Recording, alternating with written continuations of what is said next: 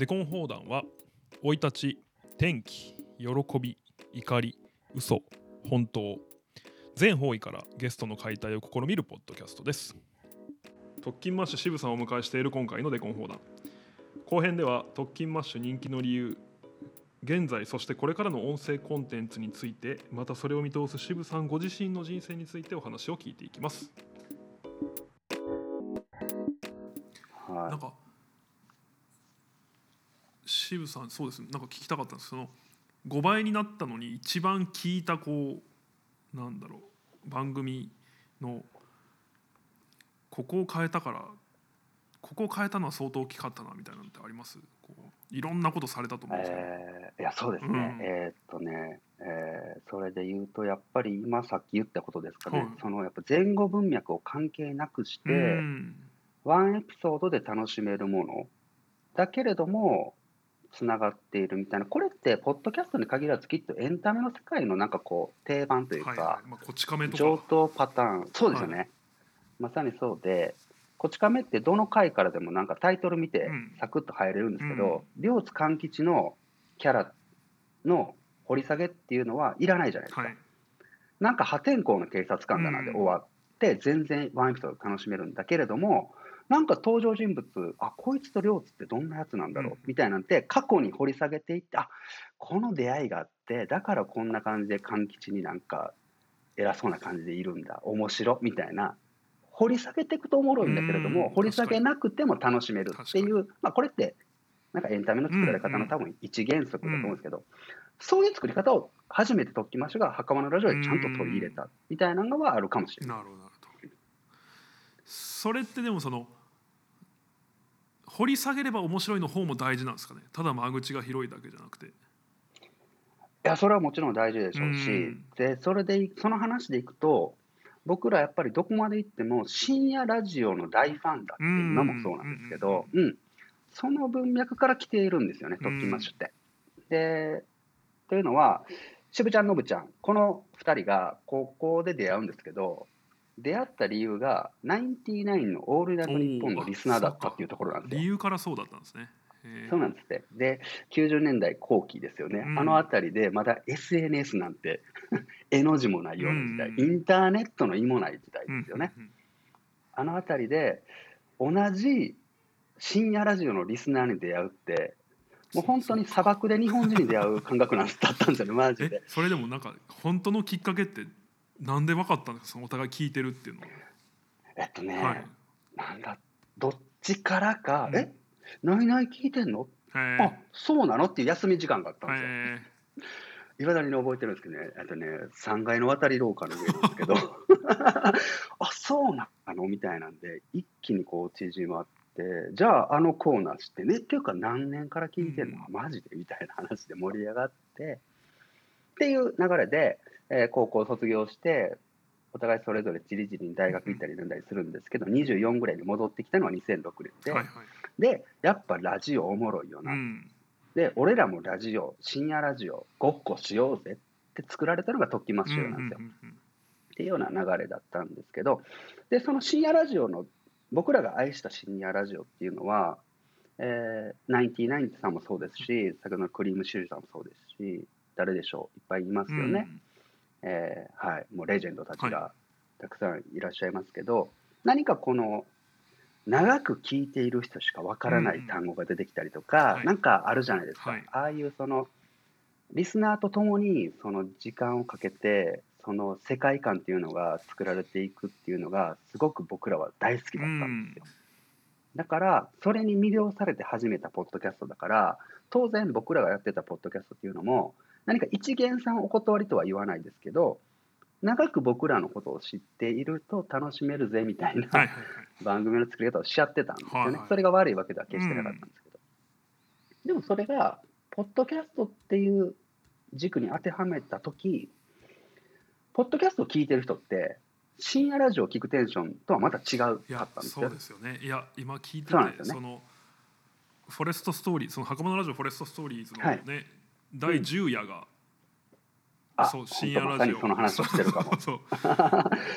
深夜ラジオ終わはもう終わったっていう 談義を。そうちょっとねちょっと刺激的なフックにいやでもそうですよね。つまり今聞いてて思ったのは、えー深夜ラジオはその同じ時間に当時特にそうですよね、同じ時間にみんな起きてだからうんと渋ちゃんのぶちゃんが今高校生で「えお前もそのオードリー聞いてんの?」みたいな、うんオードリーの「オールナイト聞いてんの?」ってなってももしかしたら当時の2人ほどは砂漠で人に会ったとは思わないかもしれない。いやもうそりゃそうですよ、うん当時どころかだって今なんてハッシュタグでオードリーでつけりゃもうリスナーさんに出会える時代ですから、全然もうその番組に出会う出会い方とかテンションとかっていうものはもう当然違ってきていて、でね、深夜ラジオっていうのも先ほど今井さんが言われた通りに深夜起きている人しか聞けないものだったんですけど、うんそうですよね。オンデマンドになった瞬間も深夜ラジオの深夜っていう言葉は意味をなくしているんですよね、きっとね。だからその例えばラジオ番組で出現がされた時に、もう古くから聞いてるリスナーさんはいやそうじゃないんだよと、うん。このキャラを汲み取ってくれよもうリスナーコアなリスナーじゃない人はそんなこと言うな、みたいな言葉がある一方で、さらっと聞くリスナーさんも全然現れるんですよね。うん。深夜まで起きていなくても朝の9時に SNS のボタンを一つクリックするだけで深夜ラジオが聞けるってなった今もう深夜ラジオっていう定義っていうものもどんどん変わってきているよね、みたいな話をその談義で僕ら墓場のラジオでしたんですけどそうだからポッドキャストを聞いている感覚ポッドキャストで番組を探す感覚っていうものに照準をちゃんと合わせにいったのが墓場のラジオだったってことですかね。なるほどなるほど。へえでもそれもはい2021年ですか、もうどんどん変わってきてますーから、そうなんですか？そうなんですよ、もうどういう番組が面白いっていうのは全然変わってきてるんで、ああそうえそれなんかちょっと言うとするとどう変わってんですか？いやもういくらでもありますよ、なんかもう本当に、それこそラジオトークさんとかね、うん。ボイシーさんとか、い、ろんな、えっと、音声コンテンツを楽しむ方法とか、アプリとかサービスみたいなものは、どんどん増えてきていて、そうですね。なんかそうなんか使ったことないように人のないように説明するとなんかいやこれ僕の解釈ですけどなんかポッドキャストってやっぱりブログっぽい、そう一定の長さがあって、はい。で、えーまあ、テーマがああってものが多い、でもうん。ボイシーとか、えーとうん。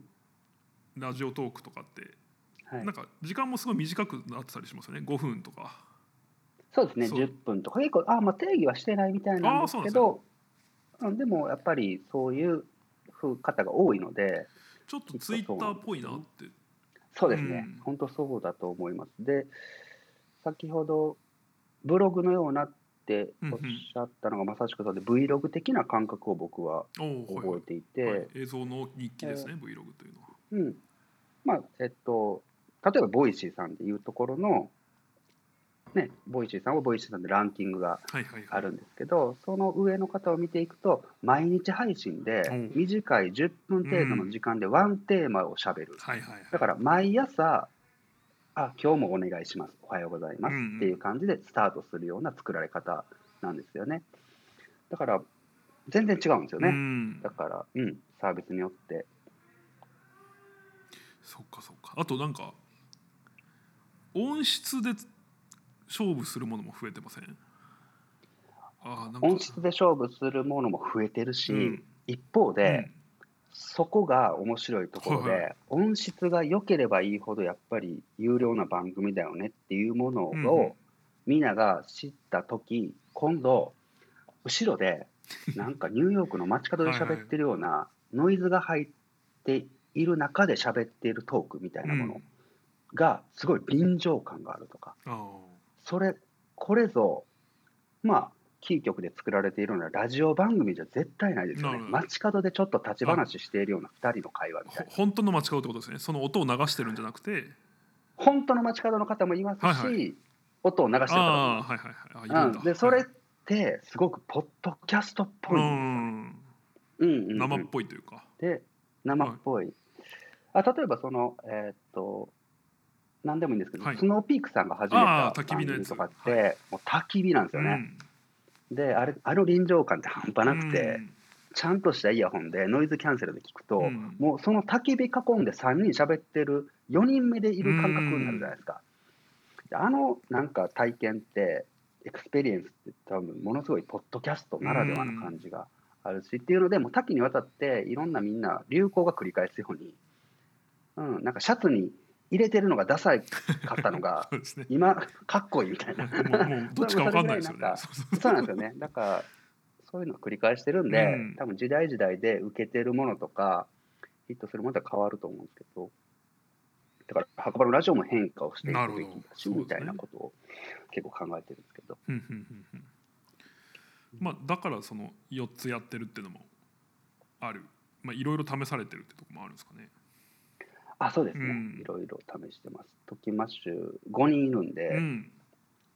うん、僕とノブちゃんでやると墓場のラジオになるし、僕とケンちゃんでやると月曜ときましてそうですね。番組のテイストになるし、で、それでいくサトッペとときましっていうのは、あ、そうですね、サトッペと2人でやるとノットスクールっていうものになるし、とかで、トッキンマッシュっていうのは、それこそなんかその先ほどの口をついて出た言葉じゃないですけど、なんかこう、トッキンマッシュっていうチャンネルをつけると、なんか変なことやってるっていう存在でありたいなってことをずっと思っていて、えーはいはいなんかそれが We Love Monday って僕らが合言葉にしてるんですけど、うん。なんか月曜日ってやっぱ憂鬱なもので、うん。サザエさんのエンディング曲を聴くと、ちょっと明日も会社か学校かみたいなところ、月曜だなっていう方が多い中で、月曜に僕ら番組を配信することを心がけてたりとか、うんうんうんで、なんか特勤マッシュって常になんかワクワクするよねっていう存在でありたいなみたいな、仕掛けていきたいなみたいなのがあっての番組編成だったりして、だから、墓場のラジオがいまいちな人もいるけれども、月曜特勤マッシュにはハマる人がいるとか、うんその逆もしかりで、まあ、何聞いてくれてもいいし、全部聞いてくれないと困るよじゃなくて、なんか引っかかるものあればそれで楽しんでくれたらいいしっていう存在感でいたいなっていう作り方をしていて、うんうんだからそれがグッズを展開したりとか、えー今はねコロナ禍でちょっと難しくはなってますけど、えーっとリアルでライブとかうんうん。イベントを行ったりとか、あとは墓場のラジオは僕絵描くんですけど、はい。えーアートワーク、うん。エピソードワーク毎回違いますからね。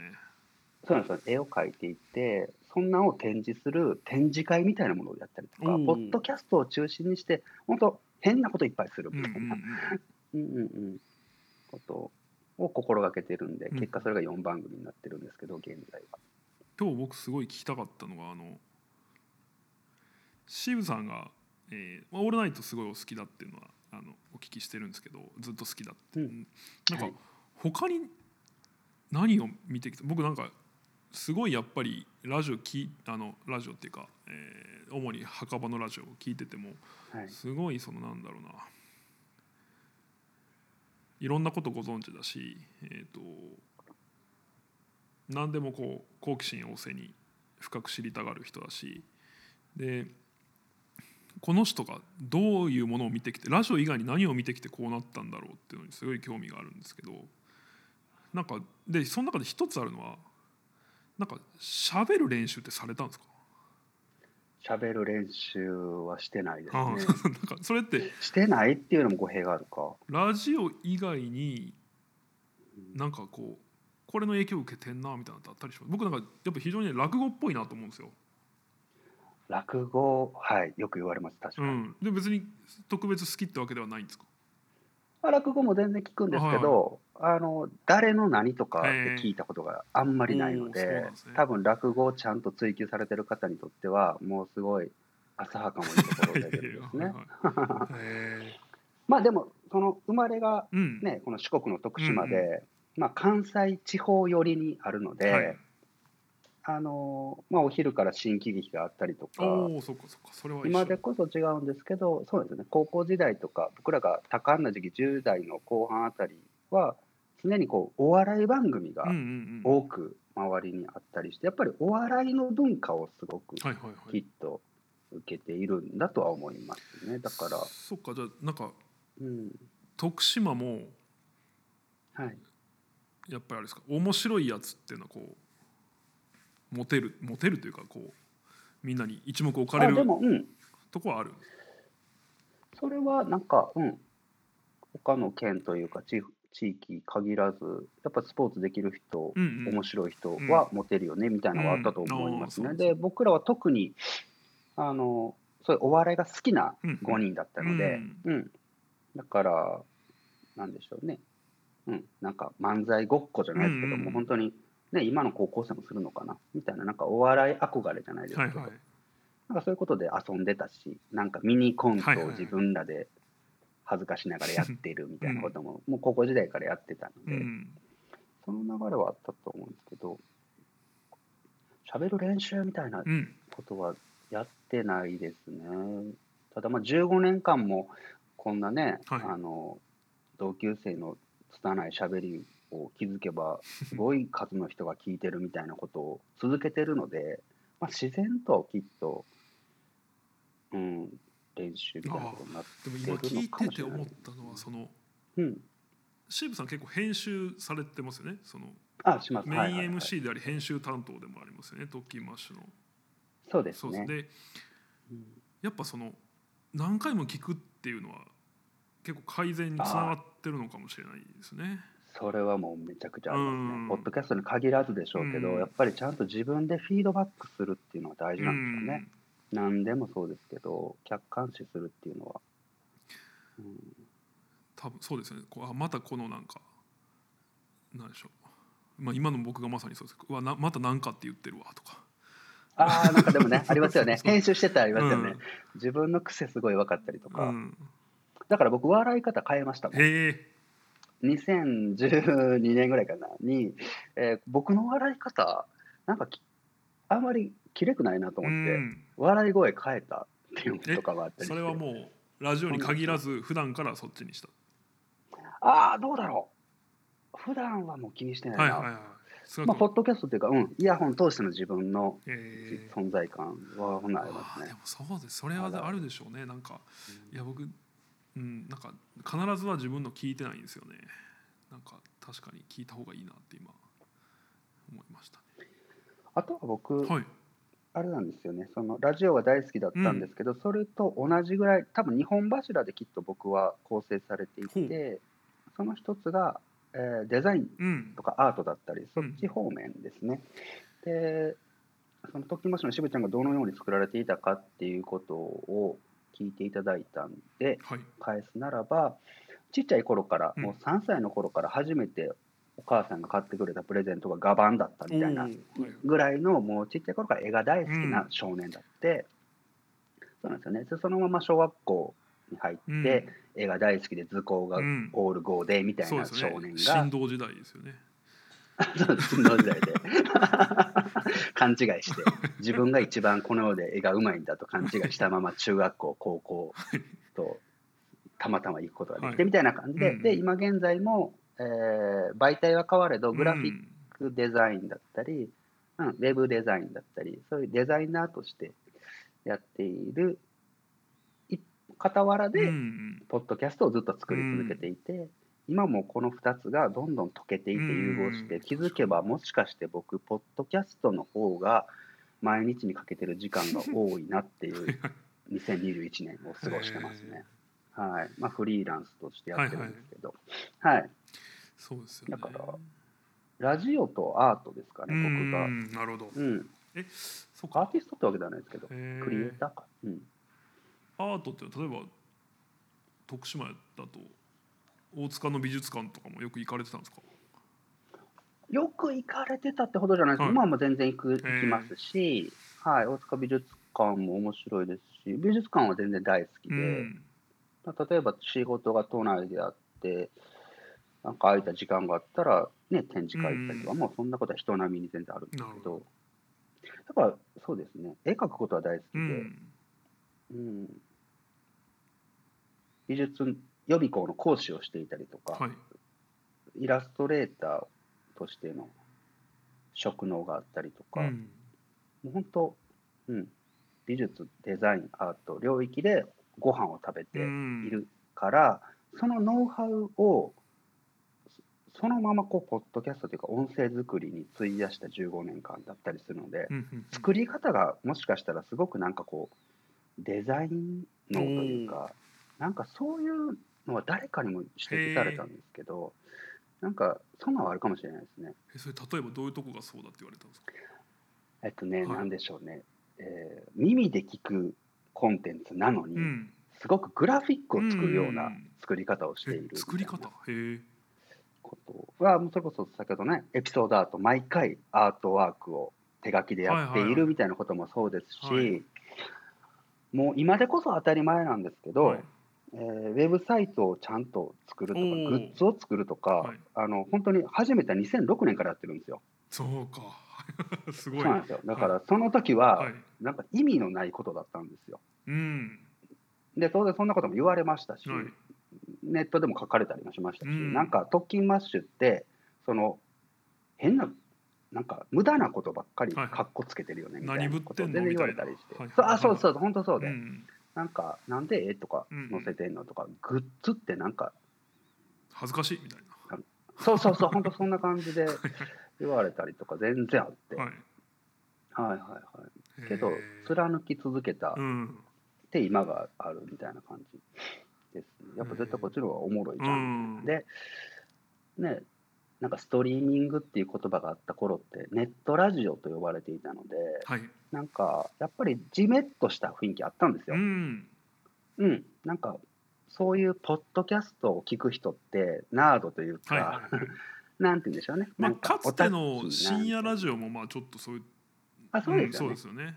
はい、あってで僕はそれをすごくそうじゃない感触にしたくて、うん。なんか特勤マッシュはおしゃれであるあるべきだみたいなことをずっと理念のように掲げていて、みたいな作り方も多分すごくデザインチックだと思うんですよね。グラフィカルなはい。見せ方だったと思いますし。で自分たちをキャラクター化して見せてたし、うん。見せ方として。そうか一そうですよねキャラ立てていってうんみんなとか、そのイラストのアイコンがあ象徴的なものがありますね。な、はい。まあ、今でこそねもう何もそれがなんか特殊なものでも何でもなくデフォルト化しちゃってるのでなんか説得力をなくしてるんですけど、うんそういうなんか作り方整え方みたいなものがすごく、うん、デザインチックだったうんのかなとは思いますね。でそれが音声の中もそうですよね。話がちょっとギュッと戻りますけど、オーオープニングの作り方とああはいかはい。工場の入れ方とか、うんなんかここで盛り上がって済んで止めると 次に聞きたくなるとか結構そこってすごく、うん、うんデザインしてる感覚うんはありますよね。なんか。うん、えポッドキャストやっててどの瞬間が一番楽しいんですか？その瞬間ですかね。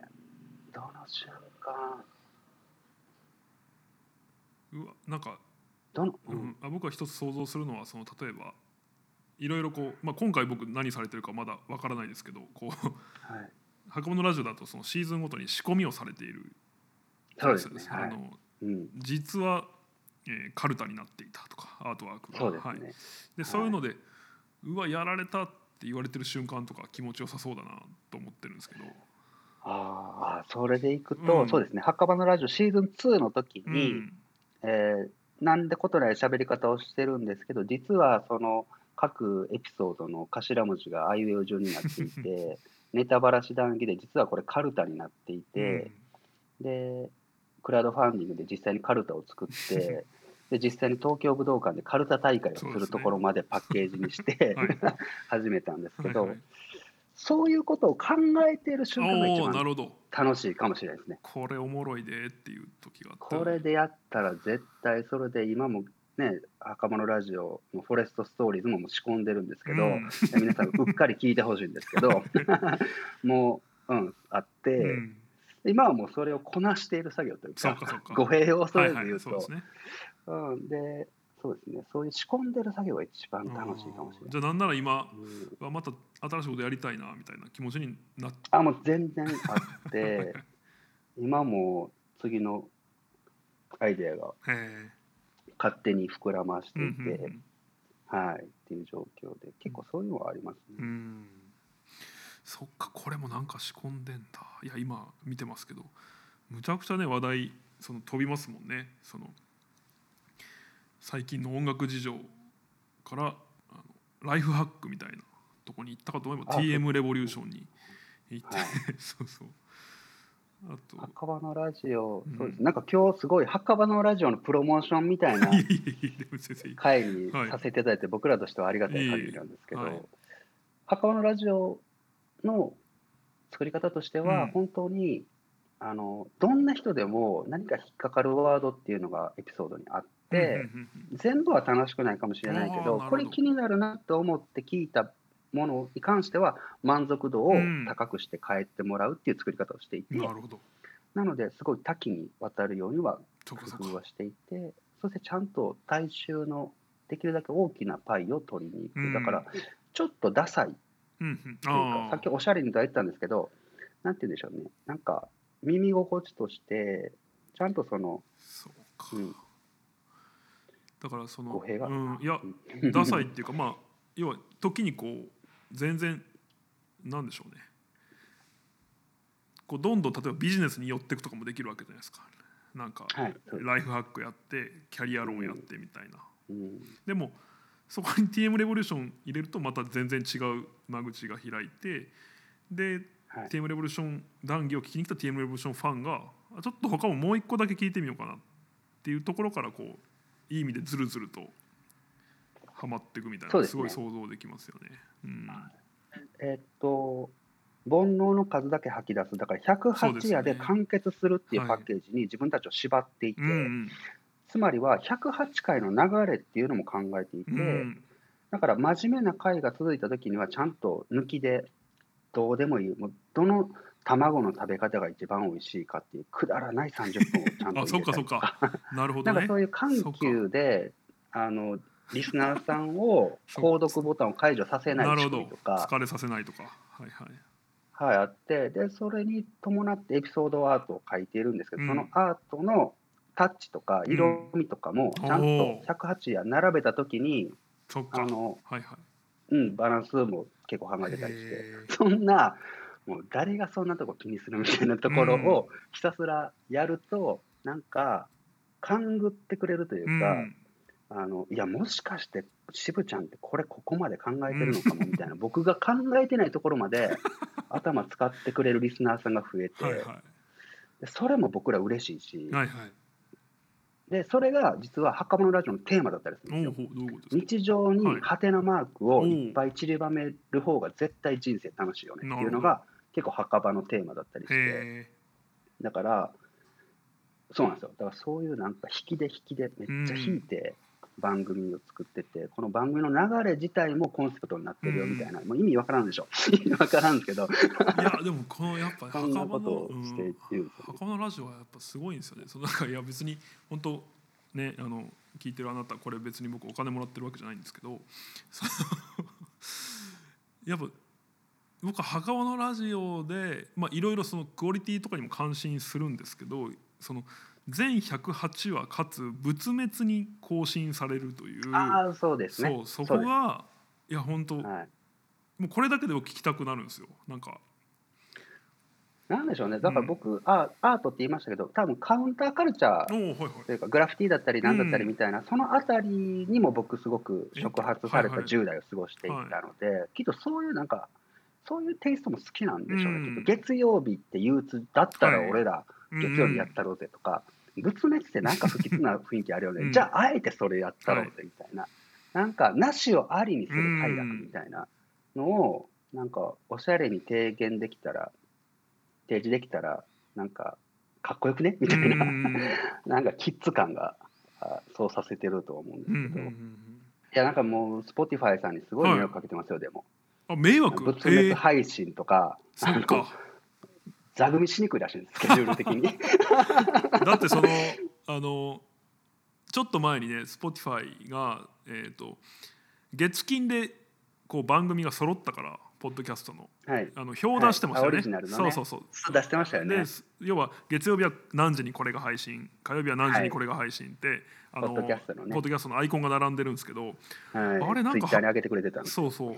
あれなんか袴のラジオだけ右端にあるなと思って。そう一番右足の「マイ仏滅」みたいな 違和感たっぷりなんですよ、そうあれいやだしそのなんか Spotify はね日本の会社じゃないからそのねどう説明、まあ説明する必要ないのかもしれないですけど、いやでもあの本国というか、はいはいはいあのね、あの英語でうんちゃんと本部の方にこんな番組しますよって連絡するらしいんですね。ああそうなんですね。でそこで向こうの外国の方が「うん仏滅？うん?」みたいな「墓場?」みたいなことがいっぱいあったらしいですね。108煩悩？はいはい。いやえっとぶ仏教っていうのがあってああそうか説明していただいたみたいじゃあ逆にこうオリエンタルに感じてもらえたかもしれないですね。あそうですね、うん。そこがすごくうん。それはなんかいいように働いたみたいですね、実を言うと。うん、もう面白いってなってくれたんおおですそれが。感覚的にすごく日本っぽい。確かにそうですね。そんだしはい、あの日本初のコンテンツを作る意味があるっていう感じもしますよね。だからそうなんですよ。だこれどこまでーはい。どこまで言ったらお怒られないかもわからないんですけど、はいはいまあ、渋ちゃんって言っちゃうキャラだよねっていうので多めに見てもらうとして、墓場のラジオはすごく、うん。えー満足度は高い。らしいです、数字として。やっぱりあの最後まで聞く人うんうんのパーセンテージで出るじゃないですか。超量率みたいな。それ超、うん。ああ、そうです、超高いんですよ、うん墓場のラジオって。で、次のエピソードを繰り返し聞くパーセンテージも超高いらしいんですよ。つまりは顧客満足度めっちゃいいらしいですよね。すごい。ただ。新規リスナーさんをどう獲得するかっていうのはこれが難しい。例えば、えー同じように3番組走ら走ったえ古典ラジオさん、はい。あの歴史の今やもうん。そうですれ歴史を面白く学ぶ古典ラジオさん、ポッドキャストアワードでも大賞を取って、はい。2019年に、もう今やもう時の人にどんどんなっていってますけど、あの方たちなんて分かりやすいですね、歴史を面白く学べるよっていう番組なんですよ。はい。で一方で、ハパ英会話さんっていう、もう一番組があったんですけど、それも英会話って。ものすごく分かりやすいワードがあるんですけど、うん。一方で、墓場のラジオって、え墓場の2人が。夜な夜な行き場のない話を繰り広げるってうん。意味わからないですよね。そうですね。だから、入りにくい、うん。分かりにくいを僕が徹底してしまったばっかりに、入り口、間口が狭くて、なるほどね。だから、一元さんを断りにしてるわけじゃないんですけど、はい。これって看板あるの？え、のれんかかってる？入ってみたら美味しいなみたいな、なんか、すごい分かりにくい、確かに。他の2つはねもううちはフレフレンチですイタリアンですみたいなこうはっきりしてますもんね。はっきりしてそうそう。ますけどね。うん。確かに。いまだに特勤マッシュだって、え、マッキントッシュ、え、なんかアップル製品のことを話してる人たちなのって全然あるし、はい。墓場のラジオってなんか、え、怖い話聞けるの？うん、みたいなあそうそうそれは最初思いました。うん、それはね、なんか分かりにくいものが好きっていう僕の、もう、個人に依存する、もう好みの作り方になっちゃってるんですけど、なんかね、分かりにくいものがあ好きなんですね。か好きなんですよね。かっこいいじゃんと思ってしまっていて、でもね、安野さんがこの間、あエヴァンゲリオンはいのね、はい。はい、プロフェッショナルで、はい。あの方すら、あんな方すら、もう分かりにくいものを求めてない時代だから、うんこの仕事を受けたんだよっておっしゃってましたもんね。うわ、安野さんほどの方までこれを言う時代なんだって、うん。僕はなんかすごく、ああ、これは変革なんかなと思いました。そうですね。なんかなんだろう。ある種それを売りにしてこられた方ですもんね。その分かりにくさ、まあ分かりにくさを売りにしたわけじゃないだろうけど、でも一つ寄与しましたよね。あのそうですね、いそうですよね。今井さんと僕、ね、同年代ですけど、きっとあるじゃないですか、感覚的にその分かりにくいものにをうん。ディグっていくというか、自分たちでこう探っていくから、そこに面白みがどんどん増える楽しさみたいな体験って、きっとあるんですけど、僕らが10代の価値観になかったうんうん。ものがあるんですよ。すなわちそれはグーグルっていうことだったりしてはいはい。。きっと分からないことが分からないまま楽しむっていうことを、まあもう体験としてないんだと思うんでうすね。ん。分からないことってウィキペディアにあるじゃんっていうのがすごくスマートな今現代で僕らがまあインターネット以前になんかね過ごしていた人たちっていうのは分からないことは図書館に行ってなんとかみたいな時代だったじゃないですか分からない人に聞くとか。うん、だからそこでエンタメの消化のされ方入り口導入みたいなものはきっと良くも悪くも全然変わっているんだと思ううんですよね。ん。そうですよね。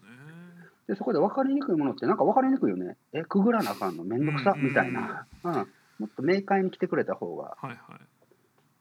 楽しいみたいな。そうですね。そうですね。そうですね。いやでもなんか、ああ、もう本当にうん。YouTube のサムネイルを見ていたらもうおおああそうですね。地名で、うん。うんもうそこで完結してくれていないとクリックできないんですよね。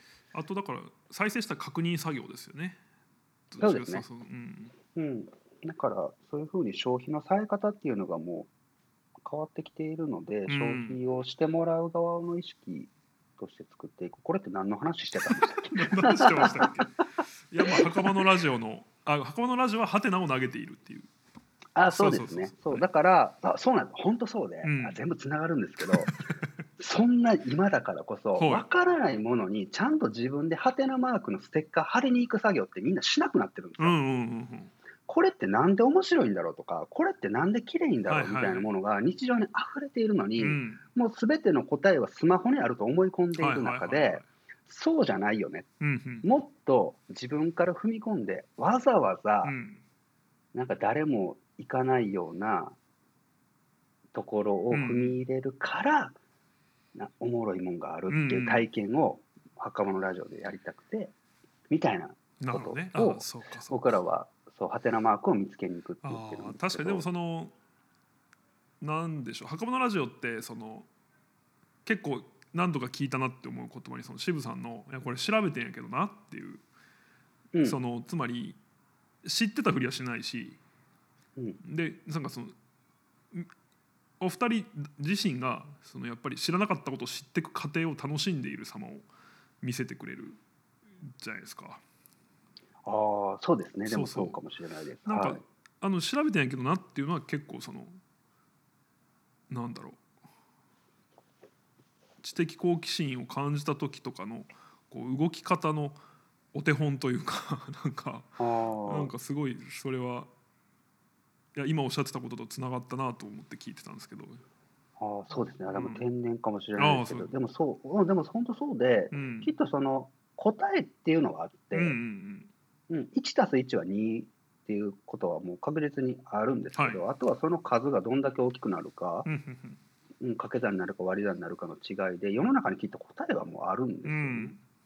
でも答え出すまでの過程がおもろいじゃないですか。うん。おもろおもろいってきっとここの過程に入ってて、はいはいはいはい。1たす1は2なんやけどなんか2じゃないパターンないんかなとか、うんちの無駄なところにこそきっとなんかヒントがあってうんみたいなことを墓場のラジオではもうずっと言っていて。確かに。なんか想像できますね。1だから。たす1は2なのか談義。あ本当そうですよね。そうそう。でそうそうそう。で、うん。結果2でいいんですよ。そうそう。いやそうそう。ですごい想像できる。であの、はい。そうそう渋さんが「いやこれ3になったらどうなるか考えたんやけどな」って言って。そう。そうなんですよ。この 例えばこれ1たす12なんやけどこの1って何なん、え人な。ん じゃあこのもう一個の1ってアップルリンゴな。んじゃあこれ人とリンゴで2か食べちゃうこともあるんちゃうか？みたいな、分けるんちゃうか？1人とか、うんうん8つに切ったら9になるぞ。みたいなことの方がうん。なんか僕らは面白くて。う、ん。でそういう1たす1は2って当たり前って思ってる人にそうじゃないパターンを浴びせる快楽みたいなものも僕らはきっとあって、でそこに気づいてしまった人が右往左往して次の次2たす4を見た時に余計なこと考え出すことがおもろいよねはい みたい。な。そうですね。だから、うん、そういうなんかこう言葉にしにくいんですけど、うん。うんうんなんかとにかくそういう分かりにくいことを、うん。若者ラジオはすごくやっているから、今、Spotify のマーケティングの方が困っている状況ってことですね。そうですねそれはもうすごくもう超面白いんですけど、これをじゃあどうやって多くの人に伝播していくかってなって、うん。やっぱり分かりやすさに落としていかないといけないみたいなんで、今現在僕も、あなるほど、そういう悩みって確かにありますよねっていう ちょちょっとちょっと一言ですね。いやでも本当そうで、だからこそのこのデコン砲弾さんにオファーいただいたから、今回マーケティング的に言うと、袴のラジオすごくプレゼンできてて、僕としてはめちゃくちゃ嬉しい。いやいやよかった。いやまあまあちょっとでも寄与できれば。はい。いや。いやいや、本当。大丈夫ですか、これ。いやありがとこうございまんないっぱい喋っちゃう。すいや 結局何の話してたのみたいな感じなんですけど。いえいえそのすごい。でもこういう話が聞きたかったんでありがとうございます。あのそろそろお時間ですとは思ってるんですがあのこれを聞いた方はぜひですねこの流れで袴のラジオに行っいや、てもらえる。もう本当申し訳ない。いえいえ。も僕のおすすめはえっ、とね今回のシーズンで言うとう、あ、どれだろう、ちょっと待ってくだ。さいね。ちょっと待ってくださいね、ちなみにでいいですか？ちなみに、はいはい。えー、Spotify Japan の方たちで、一番結構これ評価高い、面白いってみんな言ってますみたいなチームの人たちは,、は第3夜ですね。ああはいはいはいはい、はい、あこれもそうですね僕でもニアが良かったかな。プロの談義。うん。あとねえっ、とねありがとうございこの虎屏風から出してみよう談義。も好き。です、はいはい。これはなんか、はい。あとまああ深夜ラジオ終わった談義もラジオ好きの方は面白いと思いますね、うん。僕この虎屏風はすごいこうなんか才能論として好きでしたね。なんかすごいまあなんかもうこれ話すと長くなっちゃうからあれなんですけどあの やっぱすごい思うんですよ。そのめちゃくちゃセンスのいいインプットをしている人がめちゃくちゃセンスのいいアウトプットをするとは限らないうん。ですよね。じゃあそのうんセンスのいいアウトプットしてる人って、まあ、だから今日も聞いたことはそういうことなんですけどその何を食ってるんだろうというかあるいは食べ方なのか、うん、なんかそこすごい、うん、そうですね。なんかもう、本当にちっちゃい頃から僕、友達いなくて天の弱で、えー、あそうなんですね。なんか人と違うことがおもろい、かっこいいみたいな勘違いしたまま大人になってしまった タイプだと思うんですよ。うんうんだから、1たす1ってなんで2なのと同じで、はい、みんなが見てる見方じゃないところにあるんじゃないのってことをやっていて、例えば学生時代、はい。えっと、美大受験みたいなものがあって、みんな、みんなが手にした本っていうのは、やっぱデザインブックだったり、なんかこう、うんうんうん有名なデザイナーのポートフォリオからなんかヒントをもらったりとかしてる中で、僕はもう全然違う、なんか3歳の方が読む絵本みたいなのとか、えー、当時から。ココミックボンボンとか、誰もそんなデザイナーの卵が見てないようなところからソース引っ張ってきてたんですよ。なぜなら、そんなんてもうみんな見てるから、そんなところから取ってきたって、真新しさないんですけど、はいはい。全然違うとこから取ってくる方が、それだけでなんかパンチあるんじゃねとか、あとはなんか夕日ってなんで綺麗なんだろうなとか、まあ夕日って綺麗もちろんなんですけど、あでも今見てる夕日って、僕、これ、橋の、青の橋の手すりにオレンジがあって、その雲のホワイトがあるから、これバランスとして綺麗いんか。じゃあ、これを、この色味まんま持ってきたポスターとか作ったら十分綺麗んじゃねみたいなことをしたりとかして、うんこれでポスターデザインとかやってたんですけど、ほんで、これ超いいっすよね、なんかわからないけど綺麗っすよねって言われたときに、あ、これね、夕日なんですよって意味わからないことを言うんですよ。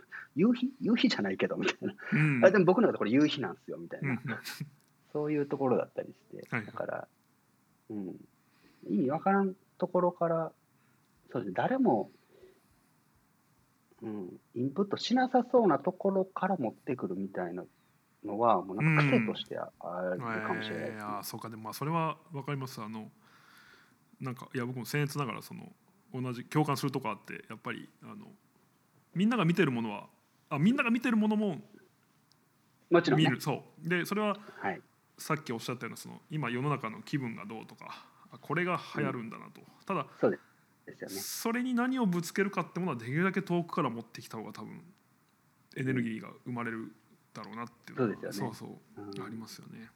絶対そう思います。うんうんうんうんうんなんか自分で自分のハードルを上げてしまったから、あれ、墓場のラジオ、あんだけ言ってたけど、それほどでもみたいなはいはい。いやいやいやもうこれに答えるどうしようかなと思ってはいふさわしいまあ全然クオリティなんででもそれでははいい。ということで皆さんぜひ、えー聞いてください。今日は渋さんありがとうございました。いや、ありがとうございました。はいすごい面白かったです。はい皆さん、ぜひ、よかったら、ときまして検索いただけたら、そうですね。僕らが何者かっていうのが、はい分かりにくい感じで、ウェブ上に置かれていると思うので、はいはい。分かりにくい感じで楽しんでもらえたらなとはい思います。ありがとうございます。はいえーじゃあ特勤マッシュの今日は渋さんでした。ありがとうございました。ありがとうございました。